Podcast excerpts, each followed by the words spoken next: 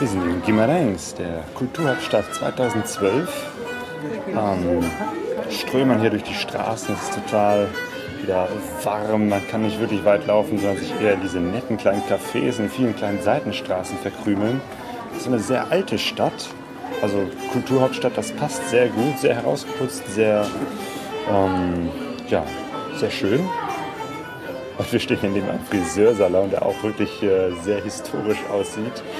Ähm, wo einfach ein äh, ja, Gitarrenspieler, ein Viola-Spieler sitzt und dieses Instrument spielt. Viola. Pegasus Podcast. Expeditionen mit den Ohren. Auf pegasoreise.de. Boa tarde, das ist der Pegaso Podcast von unterwegs. Wir machen eine Reise durch Portugal und berichten davon. Podcasten live aus Portugal. Es ist 10 Uhr abends in Guimarães und die Portugiesen sind ja dafür bekannt, dass sie, äh, glaube ich, innerhalb von Europa die Menschen sind, die am spätesten ins Bett gehen oder am längsten abends wach bleiben. Und das bleiben auch die Kinder. Also es ist äh, hier richtig äh, schön angenehmes warmes Wetter, alle sind draußen ähm, und die Kinder haben da auch äh, kein Problem, die spielen hier noch rum. Also, Ja. Ich kann das aber auch verstehen, weil jetzt so langsam abends wird man ja auch wieder äh, wird man ja auch wieder munter, weil tagsüber ist man gefangen und träge von dieser Hitze und jetzt ist so diese, diese frische Abendwind oder frisch würde ich noch nicht mal sagen, aber angenehmes, laues Lüftchen und jetzt Ja. werden die Leute aktiv und sind hier auch wirklich ganz lange noch bis in die Nacht wirklich auch draußen auf der Straße. Guimarães, eine wirklich sehr schöne Stadt, eine sehr alte Stadt.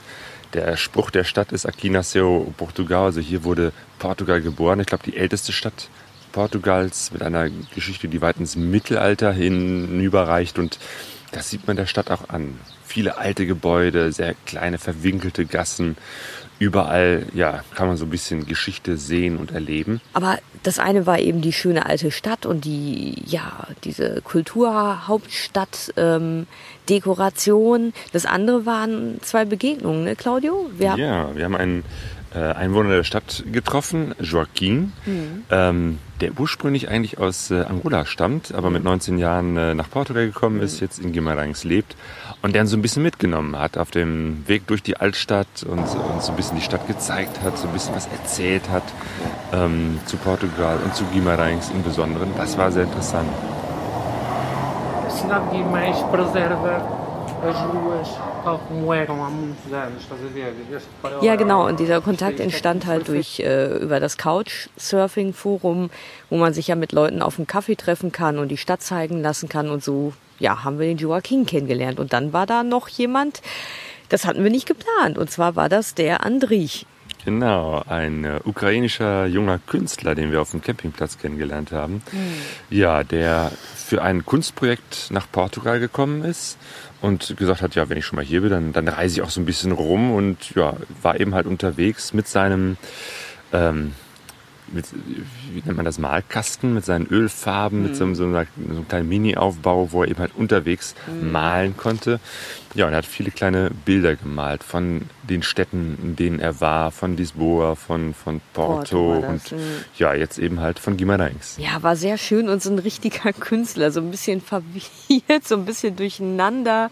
Ja, ein sehr offener Mensch, ein bisschen, ja, sehr spontan und äh, ja, positiv. Also war eine sehr interessante Begegnung. Wir haben dann mit ihm so ein bisschen die Stadt erkundet und waren auch in so einem Kunstmuseum und ja, haben ihn so ein bisschen mit unseren Vorräten aufgepäppelt, weil er wirklich, ja, also ich denke mal, wir reisen low budget, wenn ich das so sehe mit unserem Zelt, aber er reist wirklich low, low, lower budget. Also er hat wirklich ganz wenig Geld und guckt auch, dass er sparen kann, wo er, ja, dass er spart, wo es geht und Wasser vom Brunnen abzapft oder was auch immer. Also ja, da habe ich schon nochmal den Unterschied gemerkt.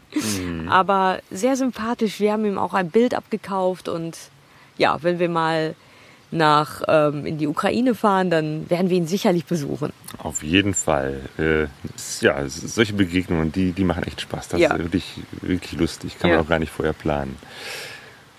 Jo. Jo. Das war ein Jetzt- synchrones Yo. Ja, und jetzt geht's wieder weiter.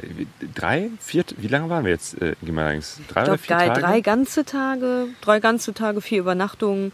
Das äh, war sehr entspannt. Also mir hat das sehr gut gefallen, weil wir wirklich ähm, vorher die Woche an jedem Tag an einem anderen Ort waren. Und das ist ja, ja, kennt ihr ja auch, sehr stressig. Immer aufbauen, am nächsten Morgen wieder abbauen. Und das war richtig toll, einfach mal paar Tage an einem Ort, Wäsche waschen, all die Sachen, die man sonst nicht so machen kann. Super war das. Jo, und jetzt müssen wir hier mal äh, unsere Teller von den ganzen Fliegen befreien. Und dann geht's ab in die Serra da Estrella. Genau, weiter Richtung Süden.